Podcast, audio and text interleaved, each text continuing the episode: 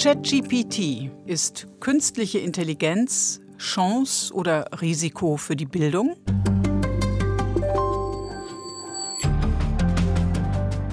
Man gibt ein paar Sätze, eine Frage oder einen Befehl ein, dann spuckt die textgenerierende künstliche Intelligenz Texte aller Art aus, und zwar auf einem erstaunlich hohen sprachlichen Niveau. Damit sind natürlich auch Befürchtungen verbunden.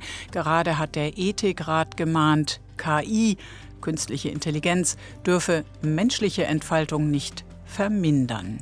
In dieser Sendung setzen wir da an, wo kritisches Denken, Einschätzen und Bewerten gelehrt und gefördert werden sollen, in der Bildung an Schulen und Universitäten. Im Studio ist Professor Nils Pinkwart. Der Informatiker ist Vizepräsident Lehre und Studium an der Humboldt-Universität zu Berlin sowie Forschungsgruppenleiter Educational Technology Lab des Deutschen Forschungszentrums für künstliche Intelligenz. Guten Tag, Herr Professor Pinkwart. Einen schönen guten Tag. Mattei fragt, ein Podcast von RBB24. Der britische Mathematiker Alan Turing hat mal einen Test entwickelt, wo Menschen entscheiden sollen, ob sie mit Mensch oder Maschine kommunizieren, konfrontiert sind. Besteht ChatGPT diesen Test? Ja, das denke ich schon. Dieser Test ist tatsächlich sehr, sehr berühmt und unter dem Namen Turing-Test äh, überall im Netz sofort zu finden. Man ging lange Zeit davon aus, dass es für Computer quasi unmöglich oder sehr schwierig Möglichkeit äh, sein wird, diesen Test zu bestehen.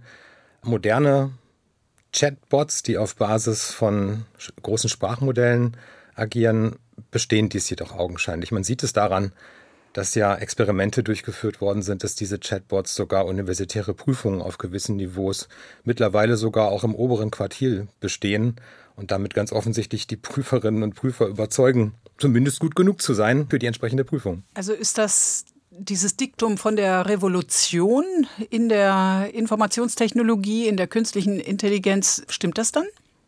Mit dem Begriff wäre ich immer ein bisschen vorsichtig, weil man äh, dazu tendiert, sehr vielen Neuerungen sofort das Wort der Revolution und des damit einherklingenden äh, Begriffs natürlich des alles Umwerfenden, das zu assoziieren. Die Technologie ist tatsächlich nicht neu. Was große Sprachmodelle sind, das wissen wir seit einer gewissen Zeit. Es war tatsächlich ein Moment im November letzten Jahres, wo halt äh, ChatGPT in der seinerzeitigen Version auch für die große Öffentlichkeit zugänglich gemacht wurde mit einem enormen finanziellen Investment, was dahinter stand, so dass viele Leute tatsächlich mal sehen konnten, was die Technologie kann, die ein Umdenken auch in der Masse in der breiteren Bevölkerung mal äh, angestoßen hat. Und von daher, ja, das Momentum ist da und äh, Sprachmodelle und äh, entsprechende Sprachtechnologien werden viel verändern. Aber ob es tatsächlich eine komplette Revolution im Bildungssystem ist, das, da wäre ich ein klein wenig vorsichtig in der Wortwahl. Ich habe diese Vokabel Revolution auch deswegen benutzt, weil ich selber als äh, Schülerin in den 70er Jahren erlebt habe, wie der Taschenrechner eingeführt wurde, dieser kleine Taschencomputer und wie das sehr kontrovers diskutiert wurde. Und da war teilweise auch von Revolution allerdings zum Schlechteren die Rede. Also könnte man das auf eine Ebene stellen? Das ist eine sehr schöne Analogie. Ähm, wenn man sich mal besinnt, was mit unterschiedlichen ähm, Technologiestufen jeweils passiert ist. Der Taschenrechner ist sicherlich eine der Formen. Man kann sich auch Rechtschreibkorrektur in Textverarbeitungen äh, vornehmen oder Wikipedia, andere Meilensteine in der technologischen Entwicklung. So haben die doch in aller Regel dazu geführt, dass diese Technologien den Einfluss in Bildung gefunden haben. Wir aber aus gutem Grund auch heute noch lernen, wie man selber rechnet, wie man selber schreibt und auch Informationsrecherche ist nicht auf ein automatisches Zurückgreifen auf Wikipedia-Artikel beschränkt. Wir nutzen aber die Technologien in einer mittlerweile sehr reflektierten Art und Weise und meine Vorhersage ist, dass auch genau dies mit äh, zukünftigen KI-gesteuerten Sprachtechnologien in der breiten, beispielsweise Office-Ausrollung passieren wird. Schlägt KI dann die menschliche Intelligenz? Nee, das denke ich nicht. Es wäre auch ähm, schwierig, glaube ich, diese Frage tatsächlich in dieser Einfachheit mit Ja oder Nein zu beantworten, weil es eine andere Form von Denken, wenn man überhaupt möchte. Äh, einerseits ein, ein computergesteuerter Algorithmus, der viel besser als das Menschen können, auf einer äh, gigantischen Textmenge trainiert worden ist und sehr, sehr gut vorhersagen kann, wie gewisse Sätze weitergeführt werden müssen bei gewissen Antworten, auf Basis letztendlich einer gelernten Faktenbasis, die Menschen niemals in der Lage sind, äh, im, im, Gehirn zu speichern.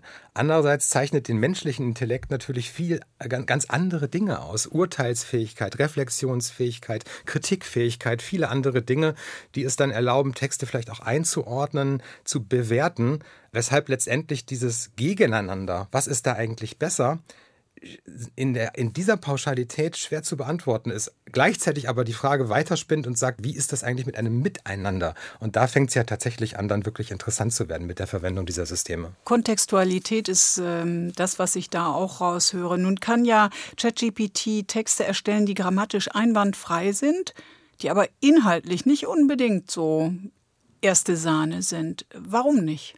Um das zu verstehen, muss man tatsächlich zumindest ein wenig unter die Oberfläche schauen und verstehen, wie ChatGPT funktioniert. Und ähm, ganz vereinfacht gesagt, berechnet das System die Wahrscheinlichkeit des nächsten Wortes. Um ein Beispiel zu geben, wenn ein Satz anfängt mit meine Lieblingsinsel für den Sommerurlaub ist, dann ist eventuell das Wort Mallorca wahrscheinlicher als das Wort Türklinke als nächstes Wort. Das mögen wir alle verstehen. Andere Inselnamen sind vielleicht ähnlich wahrscheinlich. Letztendlich werden aber Wahrscheinlichkeiten rein prognostiziert. Auf Basis von Trainingsmaterial, was im Netz zusammengesucht wurde, was auch nicht immer faktisch korrekt ist. So, und diese beiden Dinge zusammen, Wahrscheinlichkeiten und Trainingsmaterial, was auch fehlerbehaftet ist, führt ganz regelmäßig dazu, dass in den Texten, die ChatGPT produziert, auch faktische Fehler drin sein können. Das kann man mittlerweile im Netz auch ganz wunderbar nachlesen, wie in gewissen Disziplinen ähm, da halt Texte generiert worden sind, die sich ganz wunderbar lesen. Wenn wir aber mit Fachverstand draufschauen, stellen wir fest, die sind an einigen Stellen tatsächlich faktisch falsch. Und insbesondere, wenn wir auf die Wissenschaft schauen, ist es im Moment so, dass der Umgang mit Literaturquellen aktuell noch nicht diskutabel ist. Wobei man da auch argumentieren wird können, dass sich das in Zukunft vermutlich deutlich professionalisieren wird. Aber die Unterscheidung von wahr und falsch, da hapert es noch. Dafür sind diese Systeme schlicht nicht geschrieben. Sie sind nicht dafür gemacht zu wissen, was wahr und was falsch ist, sondern sie setzen nur nach einer gewissen Wahrscheinlichkeit Satzfolgen fort. Das mhm. allerdings mit einer beachtlichen Länge und auch, wie wir das alle experimentieren können, äh, mit einer großen Komplexität und einer linguistisch hohen Qualität. Nun hat der Entwickler von ChatGPT behauptet, äh, die neue Version, Version 4, die könne auch Humor. Und das hieße ja, da, da wäre dieses Programm wäre dieser Bot dem Menschen doch eigentlich doch schon ähnlich. Tja, die Frage ist halt, wie, ähm, ob dieses System tatsächlich ein Verständnis von Humor hat. Ob es also einen Parameter im System hat, die, die festlegen, etwas ist äh, humorvoll, dann müsste man eigentlich auch mit einem ganzen anderen Satz von Emotionen und anderen Parametern äh, drangehen. Oder ob das System in dem Training des neuronalen Netzes letztendlich äh, verstanden hat. Ich habe eine ganze Menge Witzseiten beispielsweise äh, und dort sind typischerweise folgende Satzstrukturen, Satzfortsetzungen etc. drin. Äh, es ist in der Tat so, dass dort Witze generiert werden, die naja, jetzt bin ich auch kein Humorist, aber die, die Personen, die ein bisschen davon verstehen, sagen, die sind okay. Das sind jetzt auch wiederum keine besonders kreativen Dinge, aber die sind in Ordnung. Aber wenn ich Sie recht verstehe, nach allem, was Sie bisher gesagt haben, dann ist die Gefahr, dass wir sozusagen unseren Kopf bei ChatGPT abgeben, noch nicht sehr hoch. Wir sollten das nicht tun. Die Gefahr besteht, oder ich weiß nicht, ob es eine Gefahr ist, aber die Möglichkeit besteht durchaus, bei einigen Aufgaben, wo uns ChatGPT Sachen abnehmen kann. ChatGPT kann beispielsweise ganz wunderbar Passagen, die wir selber geschrieben haben, zusammenfassen oder kritisieren, stilistisch verbessern oder mir auch Ideen geben. Ich, ich selbst habe das in meiner Fachdisziplin ausprobiert und mal ähm, probehalber gesagt, entwirfen wir doch mal für ein Semester, was zwölf Wochen dauert, Titel für eine Vorlesung zum Thema KI in der Bildung. Und das, was dort rausgekommen ist, waren dann halt zwölf Überschriften, die ich so nicht direkt übernehmen würde, die aber für jemanden, der vielleicht erstmalig einen Kurs dazu entwickeln soll und fragen soll, um was kann es da eigentlich gehen, eine ganz gute initiale Inspiration. Ich glaube, man würde dann nicht so weit gehen zu sagen, jetzt schreibe ich mir meinen kompletten Vorlesungstext selbst, um das mal die lehrenden Perspektive zu sehen, weil man vermutlich ja doch eigene Fachexpertise dort hineinbringen möchte. Aber als als Experimentierfeld, als Sparingspartner, als, als, als Tool, was weitergehende Schreibinspiration und auch Korrektur liefern kann, als das die uns bekannte Rechtschreibkorrektur und dabei auch insbesondere generative Teile mit übernehmen kann, ist das absolut sinnvoll. Aber eine Komplettdelegation ist aus vielfältigen Gründen in Bildungsszenarien oft sicherlich nicht sinnvoll. Das ist eine sehr reflektierte Arbeitsweise, Nutzung von ChatGPT, die Sie da beschreiben. Wie ist das denn mit Ihren Studenten oder Doktoranden? Merken Sie das, wenn die Ihnen KI-generierte Texte als eigen, eigenes Werk vorlegen? Sie sprechen ja gerade exakt den Turing-Test an. Äh, und wenn ChatGPT tatsächlich den Turing-Test in Komplettform bestehen würde, müsste man ja konsequenterweise sagen, nein. De facto ist es aber natürlich in den jetzigen Ausbaustufen so, dass wir für wissenschaftliche Texte insbesondere als Betreuer einer Arbeit das natürlich merken ob diese Texte generiert sind oder nicht. Wenn die Aufgabenstellung beispielsweise einen gewissen Aktualitätsbezug hat, wenn wir, äh, wenn wir feststellen, wie mit Literatur ge äh, gearbeitet worden ist, ob die Quellen, die dort referenziert werden, potenziell gelesen wurden aus dem Zitationszusammenhang heraus, ob tatsächlich die inhaltlichen Fakten in dem Ding stimmen, ob das, was vielleicht in Supervisionsgesprächen zwischendurch mal angeklungen worden ist, sich irgendwo auch im Text wiederfindet. Man könnte diese Liste sehr schnell sehr lang weiterführen und stellt letztendlich fest, wenn Praktiken guten wissenschaftlichen Arbeitens in der Betreuung von Arbeiten, aber auch in der Durchführung von Arbeiten eingehalten worden sind, dann würde man das sicherlich sofort feststellen, wenn eine Komplettgenerierung stattgefunden hätte. Was, glaube ich, schwieriger zu erkennen wäre, wo wir auch andere Policies benötigen, ist, ob ChatGPT oder vergleichbare Systeme tatsächlich unterstützend eingesetzt worden sind. Und ich glaube, dem wird man sich gar nicht sperren können und vielleicht auch nicht wollen. Vielleicht ist es in Ordnung, wenn am Schluss angegeben wird als Werkzeug, welche Prompts an eine Sprachtechnologie gegeben worden sind, mit welchen Tools das äh, sprachlich verbessert worden ist. Also solange wie es dokumentiert ist, ist es ja in Ordnung und kann dann letztendlich auch bei der Leistungsbewertung und auch bei der Dokumentation der Arbeit insgesamt berücksichtigt werden. Wenn nun tatsächlich ein Studierender, eine Studierende Ihnen äh, also so ein, sagen wir mal, eine Hausarbeit vorlegen würde, die eben letzten Endes doch von ChatGPT alleine verfasst worden ist, äh, was ist das? Ist das eine Fälschung? Ist das ein Plagiat? Doch nicht richtig, oder? Ein Plagiat, äh, das ist relativ klar, ist das nicht. Weil man keinen Text abgeschrieben hat woanders. Und in aller Regel sind es Unikate, die von äh, ChatGPT und anderen Sprachmodellen produziert worden, weil sie ja auf Wahrscheinlichkeiten beruhen und nicht einfach irgendeine Quelle sozusagen abtippen. Sicher kann man sich nicht sein, sodass man gegebenenfalls tatsächlich auch plagiiert bzw. urheberrechtliche Dinge äh, in, ins Spiel kommen. In aller Regel wird es aber nicht der Fall sein.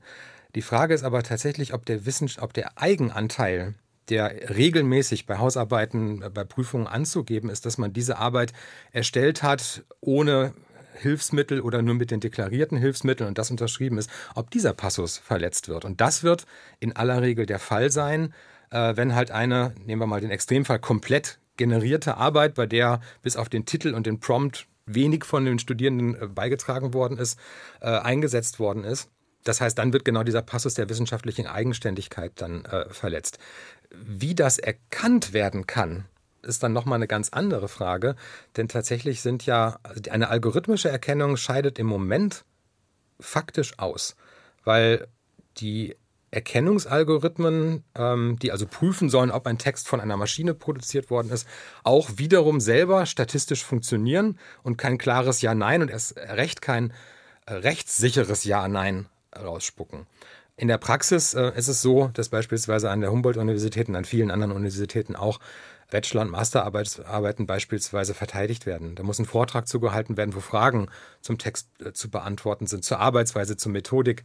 Äh, und das sind dann typischerweise natürlich Gelegenheiten, wo es herauskommen wird, wenn sich Personen, die vorgeben, Autor einer wissenschaftlichen Arbeit zu sein, überhaupt gar nicht mit der Thematik befasst haben. Das heißt also, äh, ChatGPT könnte in letzter Konsequenz dazu zu einer Renaissance der mündlichen Prüfung führen oder zu einer stärkeren Betonung von mündlichen Prüfungen oder wie? Ich, ich glaube schon. Also wir sind bei einer der ersten Veranstaltungen, die wir an der Humboldt-Universität gemacht haben, gefragt worden, ob wir jetzt sofort alle Studien- und Prüfungsordnungen ändern müssen. So ist es natürlich nicht.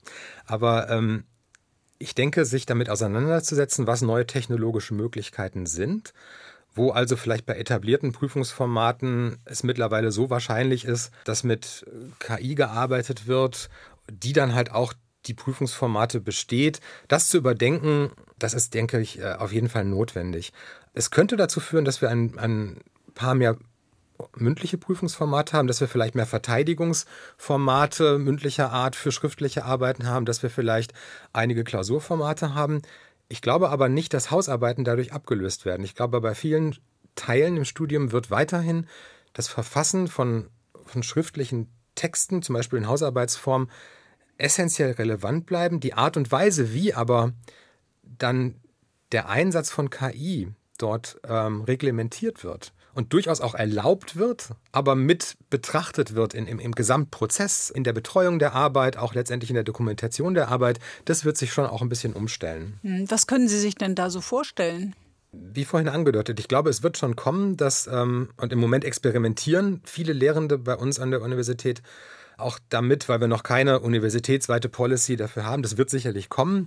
Im Moment sind wir noch in einer bisschen freieren Experimentierphase, äh, dass also pro Kurs gewisse Reglementarien gegeben werden, dass also beispielsweise der Einsatz äh, erlaubt wird unter einer gewissen Dokumentation, dass sämtliche Prompts, die für ChatGPT verwendet worden sind, mit dokumentiert worden sind und damit gleichsam der Erstehungsprozess einer Arbeit mit dokumentiert wird. Wir hatten das typischerweise eigentlich nicht als Teil von Hausarbeiten, dass mit dokumentiert wird, wie genau Prozesse in der Erstellung waren. Wenn aber KI ein, ein Teil der, des Toolings dafür ist, dann erscheint das sinnvoll und notwendig, das zu tun. Und dann ist es im Übrigen auch so, vor wenigen Tagen erschien ein Gutachten über ein rechtliches Gutachten über die Einschätzung, dass dann auch durchaus eine Schöpfungshöhe und Urheberschaft bei den äh, Studierenden oder allgemein bei den Autorinnen dieser Texte liegt, wenn nicht nur ein einfacher Prompt gegeben worden ist, sondern tatsächlich eine ganze Serie, die KI zwar als fortgeschrittenes Werkzeug, aber tatsächlich nicht als alleinige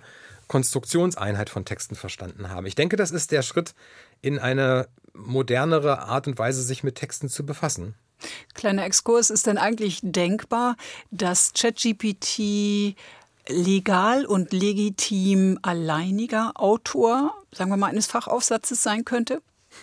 Das ist tatsächlich auch eine Facette äh, des, äh, des rechtlichen Gutachtens, was aus Nordrhein-Westfalen äh, gekommen ist. Nach deutschem Recht derzeit nein.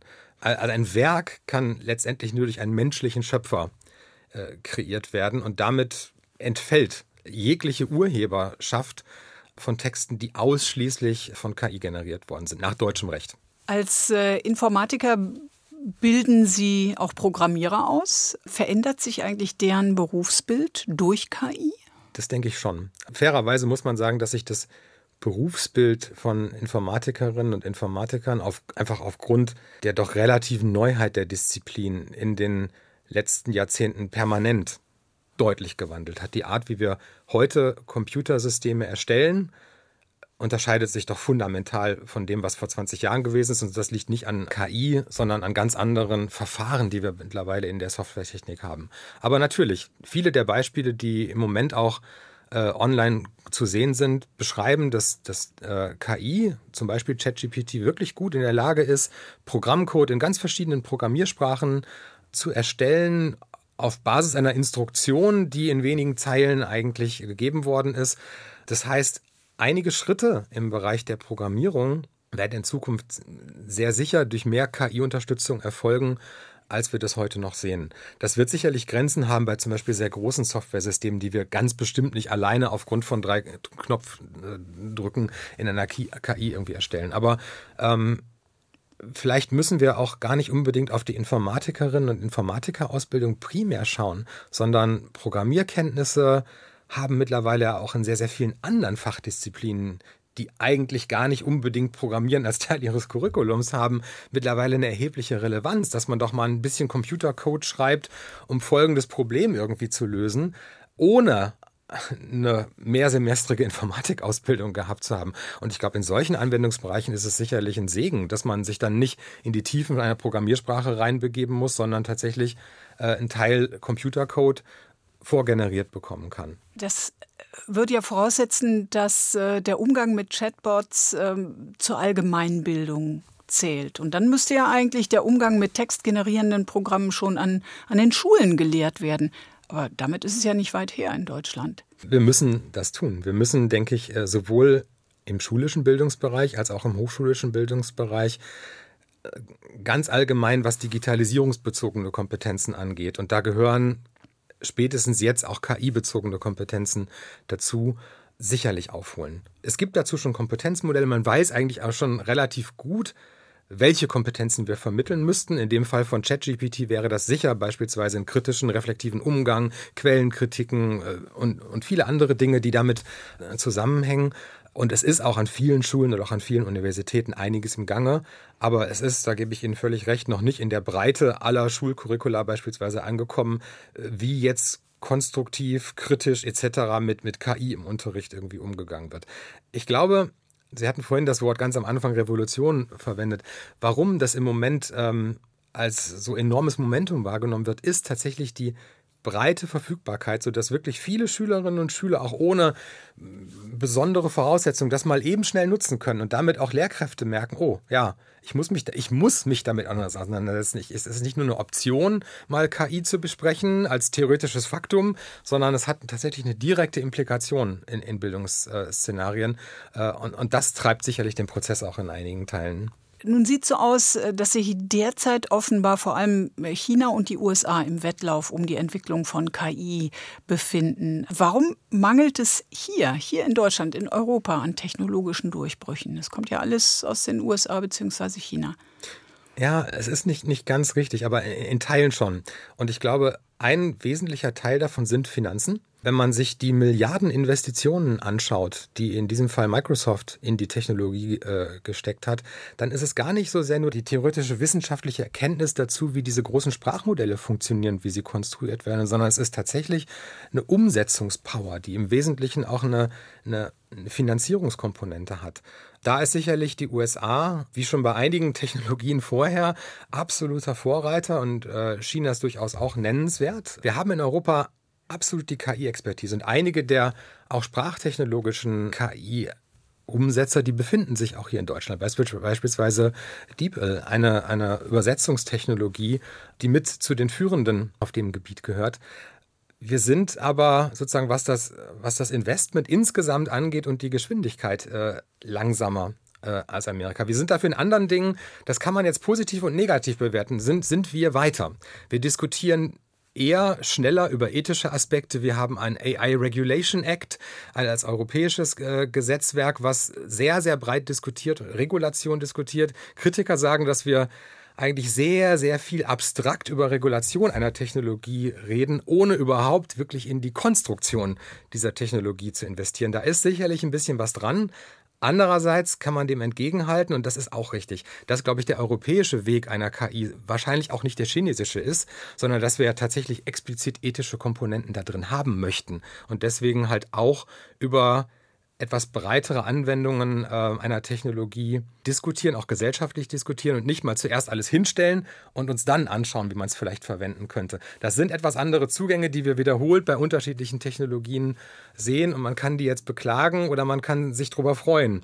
Aber ein wenig mehr Umsetzungsgeschwindigkeit, äh, beispielsweise um europäische große Sprachmodelle tatsächlich auch zu schaffen, die es aufnehmen können in der Ausdrucksfähigkeit mit den Dingen, die wir von den amerikanischen Großkonzernen mittlerweile sehen, wäre sicherlich wünschenswert. Herr Professor Pinkwart, ist äh, ChatGPT, ist textgenerierende künstliche Intelligenz eine Chance oder ein Risiko? Ich würde ganz klar auf Seite der Chance tendieren.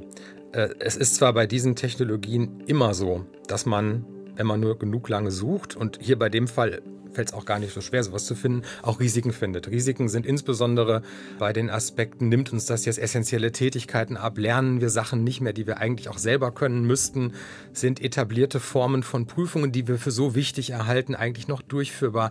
Das alles sind Risiken, die man direkt assoziieren kann. Die Chancen, die Unterstützungsfunktionen, die KI nun auch mittlerweile für, zur Textproduktion, zur Textrevision etc. hat, überwiegen meiner Meinung nach aber deutlich. Sie uns nutzbar zu machen, ist tatsächlich aber etwas, was genau unsere Aufgabe in Bildungsinstitutionen, aber nicht nur da sein wird. Vielen Dank, Herr Professor Pinkwart. Sehr gerne. Das Gespräch mit dem wissenschaftlichen Direktor der Forschungsgruppe Educational Technology Lab des Deutschen Forschungszentrums für künstliche Intelligenz können Sie auch als Podcast nachhören. Er steht in der ARD Audiothek. Am Mikrofon verabschiedet sich Sabina Mattei. Mattei fragt ist ein Podcast von RBB 24. Alle Folgen gibt's in der ARD Audiothek und unter rbb24inforadio.de slash podcasts.